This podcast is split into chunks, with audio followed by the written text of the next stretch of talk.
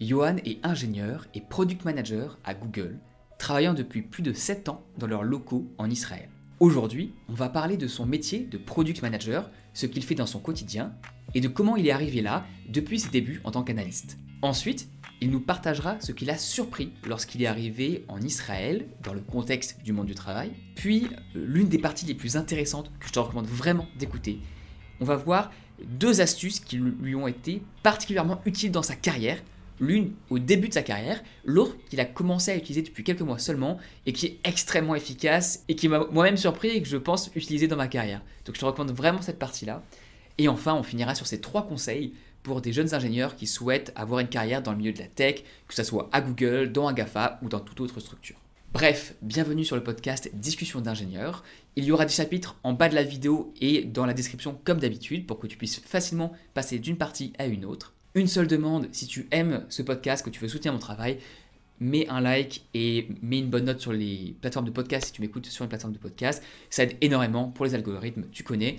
Et je remercie toute personne qui l'a déjà fait ou qui le fait à chaque vidéo. Merci beaucoup.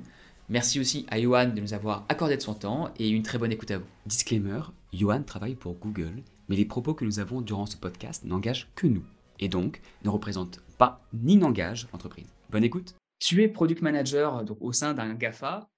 En pratique, ça ressemble à quoi une de tes journées typiques ou une semaine typique euh, dans ce travail? Ce qui est intéressant dans le, travail de euh, product manager, c'est que ça change assez souvent. Il y a des, c'est par période. Le but du product manager, son objectif, c'est de mettre un produit en production. Euh, donc, il faut que ça marche. Donc, de la partie de la création, de la définition du besoin jusqu'à la mise en production, bah, il y a tout, un tas d'étapes. Et donc, ça se ressent jour le jour. C'est-à-dire qu'il y a des jours où euh, on va être vraiment sur l'exécution et s'assurer que euh, le produit fonctionne, qu'il n'y ait pas de bugs, euh, que nos clients soient informés, que tout est que tout est bon. Il y a des jours où on va se concentrer sur en fait qu'est-ce qu'on cherche à résoudre et qui sont nos utilisateurs, pourquoi quels problèmes ils ont au jour le jour et quelle idée on peut leur apporter qui va leur qui va vraiment régler leurs problèmes. Donc ça dépend des il y a des vagues. Il y a pas longtemps, on était en train de, mettre des fonctionnalités en production et maintenant euh, maintenant on réfléchit aux nouvelles fonctionnalités. je m'intéresse aux utilisateurs et qu'est-ce qu'ils font. J'étudie en fait euh, quel est mon marché en fait. C'est intéressant parce que tu, comme tu dis, c'est par phase. Voilà, par produit, on, entend donc soit des applications, soit des fonctionnalités sur les applications qu'on peut utiliser euh, de l'entreprise dans laquelle tu travailles. Qu'est-ce qui te plaît le plus, toi, entre ces différentes phases? Parce que là, donc, tu parles, tu es en mode un peu définition du besoin actuellement, tu parles avec euh, pour comprendre les besoins de ton marché. Et c'est quoi la période que tu préfères? Alors, euh, avant de faire euh, product manager, j'étais analyste. Donc, quand on est analyste, on s'occupe vraiment de comprendre le, le, besoin et de comprendre les utilisateurs. Et ce qui était très, très frustrant, c'est qu'on n'arrivait jamais à faire quelque chose. Enfin, il n'y avait pas un moment où on faisait un changement et on conduisait ce changement. Donc moi j'aime bien en fait cette, ce que j'aime c'est l'alternance, le fait de ne pas faire tout le temps la même chose. Euh, c'est vraiment ça qui me, qui me fait dans mon travail. C'est le fait d'arriver à un impact. Ce qui me permet de, de, de, oui, de développer de, de l'impact et de le prévoir à la fin, de, de, le construire cet impact, de, bien définir où est-ce qu'il y a des, des, problèmes et de, les, de bien les, les résoudre. Ouais. Et en général, tu travailles dans. C'est plutôt un travail où tu as un product manager avec quelques analystes et tu es seul responsable sur une fonctionnalité ou une application ou vous êtes vraiment des petites équipes euh, qui travaillent ensemble?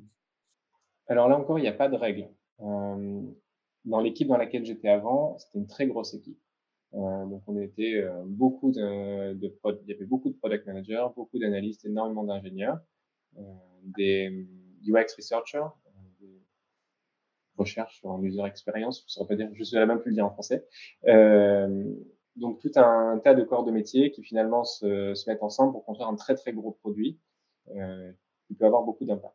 Maintenant, je suis dans une équipe qui fait de la recherche, donc on est beaucoup plus petit et euh, on est euh, beaucoup moins de product managers, beaucoup moins d'ingénieurs et on travaille comme ça dans un mode beaucoup plus, c'est beaucoup plus rapide aussi de développer quand on est moins nombreux. ça me permet d'être plus efficace dans notre développement. Oh, c'est cool. Non, ça, ça, fait sens. J'avais travaillé avec une fille qui était elle dans une startup aussi donc, je crois que c'était deux product managers, ça allait assez rapidement. Il y avait aussi des, euh, il y avait des comme tu dis, des UX designers, euh, rechercheurs, pardon. Tu en avais deux. Et ensuite, il y avait deux analystes, et donc ils étaient six, et puis ça allait très, très vite. C'était un feedback constant, et leur but, c'était de mettre, des, de mettre en, implémentation des nouvelles features, mais toutes les, euh, 3-4 mois parce qu'ils étaient vraiment early stage et ils voulaient voir ce qui allait accrocher, ce qui allait marcher tout de suite. Après, j'imagine dans un grand groupe, ça, on peut avoir des petites plateformes de recherche où on peut aller aussi vite, mais pour ce qui est de l'impact sur des grosses applications, ça peut-être être des délais plus longs parce qu'il y a plus de tests à faire. Exactement. Dans un, quand tu fais un produit pour une, pour une petite audience, euh, disons un produit interne par exemple, ça va aller assez vite. On va pouvoir le développer, avoir des accords et assez rapidement euh, mettre en place notre produit. Maintenant, quand on travaille avec sur un très gros produit qui a beaucoup d'impact, il faut faire très attention parce que chaque petit changement qu'on va faire va pouvoir avoir énormément d'impact sur les utilisateurs. Donc, on fait, ça avec beaucoup de, on fait, très attention à chaque étape du, procédé. On teste nos hypothèses, on vérifie avec un petit nombre d'utilisateurs, on collecte du, feedback euh, et on construit comme ça quelque chose où on est sûr que, qui réponde à un besoin et qui soit utile pour l'utilisateur. Ouais. Une question par rapport donc, au travail de product manager que tu fais maintenant. Il se trouve qu'avant, tu as été product analyst pendant plusieurs années, pendant peut-être 5-7 euh, ans d'ailleurs la technologie a beaucoup évolué depuis, de manière générale, euh, entre le web d'il y a 7 ans et la tech d'il y a 7 ans et maintenant, on commence à voir du chat GPT euh, qui arrive euh, ou du, Bard pour, pour Google. si c'est le nom, je crois que c'est le nom que j'ai entendu qui était officiel pour. je crois que Bard était le nom officiel du produit. donc la, la, technologie a beaucoup changé, mais est-ce qu'il y a eu un impact sur le métier que toi tu fais au jour le jour? Alors, tu as pu évoluer, comme tu l'as dit, tu n'es plus seulement en product analyst, mais est-ce que tu as pu voir des impacts sur euh, ce qui a changé et ce qui maintenant est. Enfin, est-ce que tu as des anecdotes, par exemple, des choses que tu faisais avant qui ne se font plus du tout ou euh, des choses que tu préfères maintenant? Alors. Tu peux prendre ton temps pour réfléchir. Hein. Ta, ta, question est compliquée, donc je vais juste prendre le temps de réfléchir. Ouais, vas-y, vas-y. Qui tient la route. Euh, ok. Alors, sur ta question, il y a plusieurs choses. il y a des choses quand j'ai commencé, c'était quoi, il y a 8 ans maintenant, donc ça commence à faire un petit moment. Et on était, euh, bon, l'iPhone était sorti il y a quoi, il y a, il y a 5-6 ans, donc c'était chouette, quoi. On avait commencé tous à avoir ces téléphones avec des écrans dans les poches. Et, mais il faut comprendre qu'à l'époque, on construisait des pages web pour les, pour les ordinateurs. Donc, cette idée que quand j'ai commencé ma carrière, le mot-clé, c'était il faut construire pour le mobile. Et on oublie l'ordinateur. L'ordinateur, c'est plus notre priorité. On fait d'abord le mobile, et ensuite, on réfléchira à ce qu'on fait sur, euh, sur les ordinateurs, ou enfin en tout cas le reste est une déclinaison de ce qui se fait sur le mobile. Donc ça c'est quand j'ai commencé. Et c'était des nouvelles tendances, et vraiment c'était là-dessus que euh, c'était là-dessus, c'était à ça que je m'intéressais. Et ensuite, bah, c'était, c'est devenu la règle en fait. Aujourd'hui, euh, ça ne me vient pas l'idée en fait de faire un produit pour le pour l'ordinateur. Je réfléchis toujours en, téléphone portable. Mais c'est maintenant ce qui après ça, il y a toute la tendance des machine learning qui a vraiment pris beaucoup d'ampleur. Tout le monde voulait faire du machine learning beaucoup plus. Quand j'ai commencé, c'était vraiment ce pivot entre, euh, il y avait des gens qui faisaient des, qui faisaient du travail manuel encore sur des, contenus qui étaient dans, Google, euh, mais euh, très vite maintenant, c'est passé à des échelles qui sont très différentes et ça a obligé à structurer les choses différemment. C'est-à-dire que euh, dans le machine learning, ce qui est la, la, la clé de l'histoire, c'est d'avoir des du training data. Donc, c'est des, informations qu'on va utiliser pour entraîner des modèles. Et la question, c'est comment on crée ces, données-là et par quel euh, moyen on permet d'avoir ces, données de la meilleure qualité possible. Donc, au début, ben, je faisais partie de ceux qui aidaient à faire ces données-là et puis on les faisait à la main et bon, on était un petit peu aidés, mais pas beaucoup. Puis en fait, mon travail, il a évolué. On n'était plus question de faire ça à la main. On avait des tas d'équipes qui s'occupaient de ça et puis il fallait vérifier que la qualité fonctionnait bien. Donc, c'est vraiment l'évolution des, des machine learning. Et puis à la fin, voilà, le travail, c'était d'être sûr que les données soient de bonne qualité. Après, mon travail il a évolué et puis euh, encore une fois, la qualité de la donnée, c'était vraiment le, nerf de l'affaire. Euh, parce qu'en fait, on peut répondre à des tas de questions euh, faux si on n'a pas compris vraiment d'où vient la donnée, comment elle est, comment elle est manipulée, etc. Par exemple, on va faire un sondage, d'accord? On va demander à des étudiants quelles sont leurs leur, plateformes de visionnage de vidéos préférées. on va faire cette étude ben, dans une école d'ingénieurs. On va faire la même étude dans un IUT, faire la même étude dans, un, dans une école de commerce ou dans l'université ou l'école de médecine, on aura probablement des résultats assez différents et des proportions assez différentes. Euh, et donc, en fait, c'est ça, c'est ça que je veux dire dans la qualité de la donnée. Si on veut avoir quelque chose qui représente tout le monde, eh ben, il faut être sûr d'avoir bien posé la question à tout le monde et pas d'avoir fait euh, bah, facile, je vais demander à mes copains. Mes copains, ils sont pas pareils que tout le monde. Euh, donc, du coup, ça a été beaucoup de mon travail, en fait, à évoluer. OK, il y a du machine learning, il y a des gens très intelligents qui savent très bien en faire. La question fondamentale, c'est d'où vient la donnée qu'on va utiliser pour mettre dans ce machine learning pour qu'elle soit hyper qualitative et qu'elle représente exactement le problème qu'on veut résoudre. donc, il y a eu cette, cette transformation-là avec le machine learning. Et aujourd'hui, la, la, la, vraie transformation, c'est tout ce qui concerne les, avec l'évolution de ChatGPT, etc. On, on est vraiment dans une, on sent, moi j'ai l'impression qu'on est dans une nouvelle ère où les, les language models, en fait, c'est ces, ces, modèles qui sont capables de générer du texte, euh, sont vraiment au centre de nos préoccupations et de nos, de nos tests. En ce moment, j'occupe beaucoup, j'essaye beaucoup de modèles et de beaucoup de, de, manières de, communiquer avec ces modèles-là. Donc ça change vraiment. Oui, la technologie a beaucoup évolué. On est passé d'un quelque chose qui est très mobile, euh, puis machine learning, c'était vraiment le mot à la mode. C'est vraiment devenu à la mode que c'est devenu banal. Et maintenant, je pense que le mot à la mode, c'est vraiment euh, donc ChatGPT et LLM. Et euh, je pense qu'on va, ça deviendra banal probablement au bout d'un certain temps. Ça prendra du temps. Ça prendra du temps. Euh, une question qui va, on va changer un peu de, topic, c'est, euh, tu as une particularité sur l'endroit où tu travailles. Tu es donc à euh, Tel Aviv, à Israël, depuis bon nombre d'années maintenant, 7 ans, si je ne m'abuse, quasiment autant que ce que j'ai pu faire en Australie. Tu as fait un petit passage avant à Dublin, un petit passage, d'après le profil LinkedIn aussi, dans, à San Francisco. Donc, tu as pu voir différents environnements de travail. Et donc, la, question que j'ai envie de te poser, c'est quoi les, différences culturelles, notamment au travail, entre Israël, potentiellement ce que tu as pu voir aux États-Unis, de Dublin et la France? Moi, l'expérience que j'ai de San Francisco, de Dublin et d'Israël, c'est vraiment une expérience dans le milieu du high-tech, qui est un milieu très particulier. Euh, à San Francisco, peut-être que c'est plus la norme, euh, mais clairement à Dublin, euh, il y a toutes les boîtes high-tech ont leur, euh, leur centre. On a un Airbnb, Facebook, Google, tout le monde a quand même un bureau là-bas. Et, et donc, il y a beaucoup de, c'est là que commencent en général les, les jeunes diplômés. Euh, faire euh, de la vente, faire différentes, différentes choses. Euh, donc, donc c'était une atmosphère très particulière, le high-tech à Dublin. C'est beaucoup, l'expérience que j'en ai eu, c'était beaucoup de jeunes euh, qui venaient de partout dans l'Europe et c'était euh, très dynamique, très sympathique. À San Francisco, j'étais dans une start-up. C'était avant, c'était en stage dans une start-up. Ce qui était intéressant à San Francisco, c'était le nombre de meet-up qu'il y avait le, le soir. J'allais souvent à des conférences sur un peu tout et puis on rencontrait systématiquement quelqu'un qui avait une idée géniale, euh, quelque chose de révolutionnaire et de qu'on avait, n'avait jamais entendu parler. Donc ça, c'était vraiment euh, assez dingue à San Francisco, cette énergie et que les gens peuvent avoir pour leur travail et pour, euh, et pour, et pour innover. Et après, en Israël, euh, c'est assez différent. En Israël, c'est une société qui est très, euh, très contrastée. Il y a vraiment de tous les, le contraste est quelque chose qui me, c'est la caractéristique qui définirait, je pense, le mieux l'Israël. Euh, on a des gens, le high-tech est une partie assez privilégiée parce que c'est un secteur qui recrute en général assez bien, donc qui paye beaucoup mieux que le reste. Et donc clairement, c'est un monde à part le high-tech en Israël par rapport au reste de la société. Euh, après, dans les gens qui travaillent, on est dans, sur des catégories un petit peu différentes à Dublin, j'étais beaucoup avec des, des, jeunes qui étaient comme moi, sortis d'école et qui s'éclataient. Et euh, ben, quand on arrive en Israël, il y a beaucoup de pères de famille. De, de c'est plus la même ambiance, c'est plus la même atmosphère, c'est plus mélangé comme, euh, comme équipe. Maintenant, ce qui est intéressant dans le high-tech en Israël, c'est le... Donc en Israël, j'ai appris l'hébreu quand je suis arrivé, mais en fait, c'est pas nécessaire. C'est ça qui est fou. C'est que pour, euh, pour habiter ici, il faut apprendre parce que c'est pas possible de vivre dans un pays où on parle pas la langue mais tout, tout ce qui est dans le high-tech est écrit en anglais. Déjà, ça, ça, élimine une bonne partie du problème. La plupart des emails sont écrits en anglais, et puis les gens discutent en hébreu après pour, euh, pour se mettre d'accord. Et encore, dans, dans l'équipe que j'ai rejoint, euh, tout de suite, tout le monde s'est mis à parler en anglais parce que j'étais là et que je comprenais pas quoi, et donc il fallait qu'il parle anglais. Ça, ça, ça, a marché. Le temps que j'apprenne l'hébreu, et maintenant euh, j'ai changé d'équipe. Et ce qui est assez drôle, c'est qu'avec mon ancienne équipe, bah, je parle encore en anglais, puis avec ma nouvelle équipe, je parle en hébreu. Donc c'est euh, des habitudes qui ont été prises de longue date.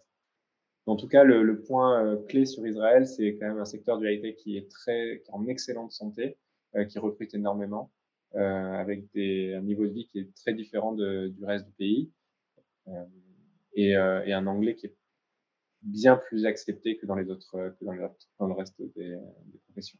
D'accord. Et est-ce que, de ce que j'entends, au niveau purement de la culture de boîte, est-ce que je peux en déduire que au niveau de la culture dans l'entreprise, il me semble qu'elle ne change pas forcément beaucoup parce que c'est quand même une grande entreprise internationale. Et donc, est-ce que la culture est relativement la même selon les pays ou est-ce que tu as quand même vu qu'il y avait un peu des, différences euh, culturelles du pays qui sont ressorties? Moi, je te demande parce que je travaille pour des grands groupes avant euh, en Australie. il y a quand même une partie de la culture australienne qui déteignait sur euh, l'ambiance générale, notamment en termes de la maintenance et les horaires australiennes. On travaillait grosso modo, tu une à deux heures de moins par jour en Australie qu'en France, même si tu es dans une boîte française. Est-ce qu'il y a un sentiment un peu similaire que tu as pu voir ou non d'ailleurs pour toi sur place? Une des raisons pour, pourquoi les grandes boîtes internationales viennent s'installer en Israël, c'est qu'elles viennent chercher quelque chose qu'il n'y a pas ailleurs. il, y a, pas mal de, y a des super universités, oui, mais il y a aussi une, culture de l'innovation et de aller sortir rapidement quelque chose. Euh, donc ça, ça vient avec, c'est une, manière de faire. C'est euh, ok, on va pas tout faire parfait, parfait, parfait, mais on va sortir quelque chose vite. Avec cette, euh, donc c'est quelque chose qui est très ancré dans la société israélienne où ça, on arrive à, faire avancer les choses assez vite euh, et, les gens se disent ce qu'ils ont à se dire. C'est plus direct que ce que j'aurais pu, ce qu'on pourrait voir euh, dans d'autres pays. Et ça avance. Il faut se méfier quand même hein, quand tu parles de, de, de, de, stéréotypes culturels parce que tu peux vite te faire, te faire avoir et tomber sur des gens qui peut-être ont des, des origines un peu croisées ou qui vont avoir des choses, qui vont juste avoir une manière d'être différente. Et donc faire très très attention à ça quand même. Ah, absolument, absolument. C'est pour moi de répondre à tes questions comme ça. Bah, j'essaie de te donner euh, ce que j'ai remarqué, mais c'est pas évident de répondre à ces questions-là parce que euh, c'est plus quelles sont les attentes que j'avais en tant que Français ici qui sont, qui sont différentes. Très, très, très bonne remarque. Euh, juste pour revenir sur le tout début, parce que c'est l'audience qui écoute ce podcast, il y a aussi une moitié qui va être encore dans les études. Est-ce que tu as des choses pendant tes études, notamment des associations par exemple ou des cours que tu as suivis, qui t'ont été profondément utiles au début de ta carrière?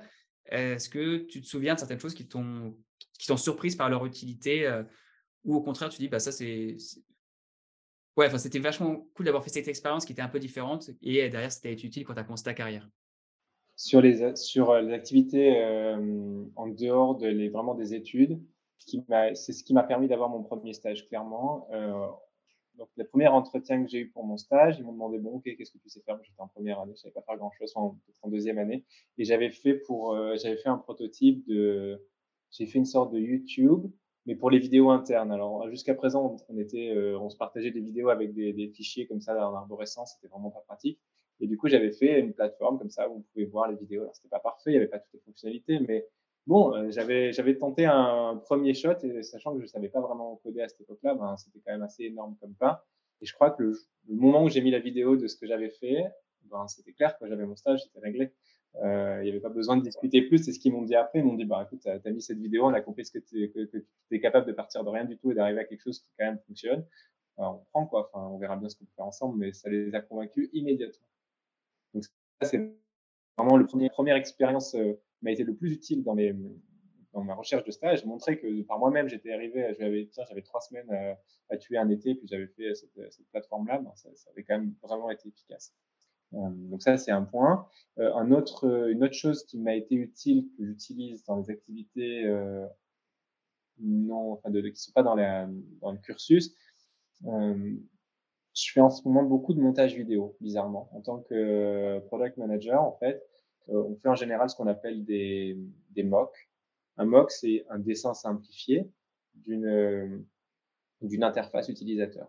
Euh, mais moi, mon produit, ben, c'est pas une interface utilisateur, c'est des, c'est des, c'est des, ce qui est plus important, c'est le, le, le flow et c'est les, les, différentes étapes dans ce, c'est l'expérience que qu'on va créer. L'expérience, elle, c'est pas juste, on peut pas prendre juste une photo. Euh, donc, je fais beaucoup de films et mais, mais ça marche hyper bien parce que je passais avant des heures à essayer de convaincre tout le monde que mon idée était bonne puis maintenant, je fais une vidéo. Ça dure 40 secondes parce qu'en général, on ne donne pas plus que 40 secondes pour mettre une vidéo. C'est magique. Ils comprennent tout de suite ce que je veux dire. Alors, il y a des vidéos, ça marche pas. Au moins, j'ai pas besoin d'aller discuter avec tout le monde. J'ai testé mon idée, je l'ai mis en vidéo. Bah, ça, ça rend pas bien, quoi. On voit tout de suite que personne va vouloir utiliser ça. Puis, il y a des vidéos, en fait, on voit tout de suite que ça va marcher direct, quoi. Et ça donne des idées et ça permet à tout le monde de rentrer avec ses propres idées dans le, dans ce que j'avais en tête au départ. Et puis, c'est un outil de communication et de conviction qui est extrêmement puissant. Euh, donc ces petits montages vidéo que j'avais pu faire avant et l'attention portée comme ça, faire des vidéos qui sont bien propres, quelque chose qui soit net, bah, je m'en sers clairement en ce moment. C'est un, des outils qui me différencie des autres. Donc c'est hyper chouette. Moi, j'avais jamais pensé à ça comme. Il y en a qui font des. Pardon. Non, non, vas-y, vas-y, vas-y. Il y en a qui font des super documents, qui écrivent des tas de choses et puis ils écrivent, euh, c'est hyper clair. Moi, je, quand j'écris, c'est pas hyper clair. Mais voilà, du coup, je suis capable de faire autre chose et, euh, et ça marche très bien.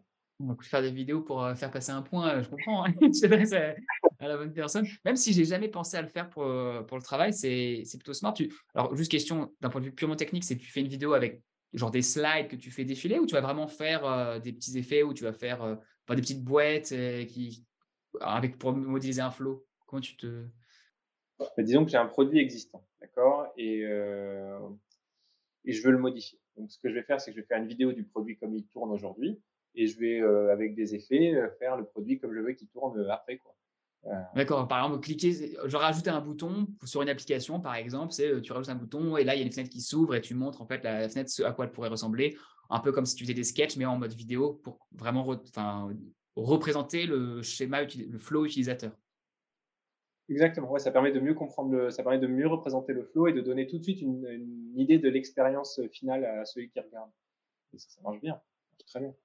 Non, super smart, euh, super smart j'ai pas vu fait de, des fois pour montrer des choses. J'aime beaucoup la technique euh, que j'ai apprise pour le coup sur, euh, à, Bouygues dans construire un tunnel. C'est tu avec une feuille et tu fais un dessin. Tu fais un dessin, mais en, 10 secondes avec des petits bonhommes euh, en stick. Mais tu fais un dessin et tu montres.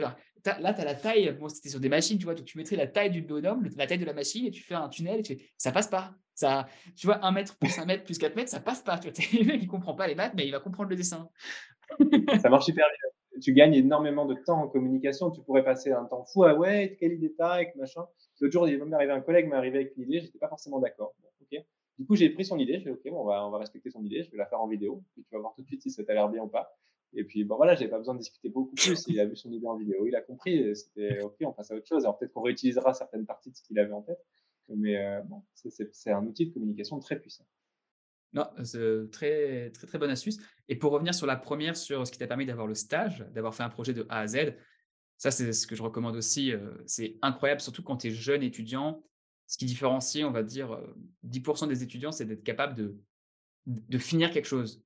Que le projet, il a beau être le plus petit possible, peu importe, qu'il n'y a pas toutes les fonctionnalités de YouTube, que tu fais juste une interface avec des vidéos, mais si tu l'as fini et qu'elle est utilisée malgré tous les bugs qu'il peut y avoir, tu as fait un truc jusqu'au bout et après tu vas commencer à l'itérer parce que tu veux l'améliorer. Mais ça te dit, il y a vraiment peu de personnes qui le font, beaucoup moins qu'on pourrait le penser. Quand on est jeune. Je parle d'étudiants en première année euh, spécifiquement. Après, avec l'expérience. Euh. Après, je pense que ça revient à une question de curiosité, d'avoir le temps. Euh, enfin, je pense que chacun doit se connaître. Moi, je sais que quand j'ai du temps, bah, je trouve, tiens, je vais m'intéresser à un sujet, puis ce sujet-là, ce jour-là, c'était comment c'est fait YouTube, et si, si on essayait de faire pareil. Euh, voilà, mais c'est, c'était des choses. Euh, prendre le temps d'être curieux et d'aller explorer ce qui me plaît fondamentalement, bah, c'est comme ça que j'ai réussi en général à faire les meilleures choses. Dernière question euh, pour un jeune ingénieur qui aurait entre 20, 22 et, 28 ans, par exemple, qui aimerait évoluer au sein d'une entreprise telle, que, bah, telle que Google ou un GAFA, typiquement dans tout ce qui est product analyst, product management, quel conseil tu donnerais pour son évolution de carrière, pour arriver à euh, bah, soit s'épanouir, mais aussi à évoluer bah, positivement euh, dans l'entreprise? Alors, donc la question c'est comment euh, évoluer dans un grand groupe? Je pense pas que la question elle soit très différente dans un grand groupe ou dans un petit groupe. Moi, ce qui m'a permis d'évoluer dans ma carrière et ce qui vraiment marche, c'est d'être curieux. Quand j'ai un truc qui me plaît, ben, je vais explorer un peu plus, quitte à ce que ce soit bon. Ok, c'est pas mon travail, bah, tu sais quoi, c'est pas très grave prendre une demi-journée, je vais explorer ce truc-là qui me titille un peu, que je, je suis curieux comment ça fonctionne. En général, il sort de ça quelque chose. Euh, bon, au moins une fois sur euh, une fois de temps en temps, il sort quelque chose et ça me suffit à continuer à investir dans ma curiosité et la cultiver et continuer à chercher euh, des choses que je connais pas et qui juste m'attirent. Parce que c'est quand on est passionné qu'on est, bien meilleur que quand on, fait son travail. Clairement, euh, ce que les tâches qui m'ont été données, juste les tâches que je me suis inventées, les meilleures, c'est celles que je me suis inventées. Il n'y a, rien à faire c'est celle où j'ai été bon, c'est celle qui avait le plus d'impact, euh, c'était beaucoup mieux. Donc euh, clairement, euh, faire confiance à sa curiosité et aller chercher euh, jusqu'au bout euh, ce qu'on peut faire avec ça. Ensuite, il y a un autre aspect, c'est l'opportunité. Des fois, on ne s'aperçoit pas, mais on est en face d'une opportunité, il ne faut juste pas la louper, parce que bah, il y a une partie de chance qui est très importante dans l'évolution de carrière. Et simplement, il ben, faut savoir la saisir quand elle est là, l'opportunité. Elle n'est pas forcément toujours là, mais pas toujours forcément trouver mieux. Il y a un jeu d'opportunités et je pense que ce qui m'a aidé beaucoup, c'est d'être capable de, prendre une opportunité quand elle est venue à moi et quand c'était bon moment. Euh, d'être patient et de la, prendre aussi au moment. Donc, il y avait cette, euh, cet aspect-là. Et le dernier point qui a été très utile, et ça peut-être que c'est plus utile dans un grand groupe que dans une, dans une petite boîte, mais ce qui est important, c'est son boss. À la fin du compte, il faut qu'on ait, il faut avoir une bonne relation et qu'on sente que la personne qui nous, qui nous gère, elle, elle, correspond à notre mode de travail et elle accepte la manière dont on travaille. Cette histoire de curiosité, c'est pas évident pour un boss d'aller dire à son boss, moi, je veux travailler, je veux toujours avoir 20% de libre dans mon planning parce que sur ces 20%, je sais pas encore ce que je vais t'inventer, mais je t'inventerai un truc bien. Euh, c'est quand même compliqué à avaler pour un boss. Eh ben, il y en a qui acceptent. Et, du coup, c'était très important pour moi d'arriver à, trouver un, d'avoir des, bonnes relations avec euh, mes boss et de, de c'est vraiment, j'ai rencontré quand je cherchais des quand j'ai fait des entretiens pour différentes équipes, etc. Euh, d'avoir vraiment cette relation de, de, très bonne qualité avec le boss et de sentir qu'il y a vraiment un, un, fit et que ça va permettre de sortir une relation euh, profitable.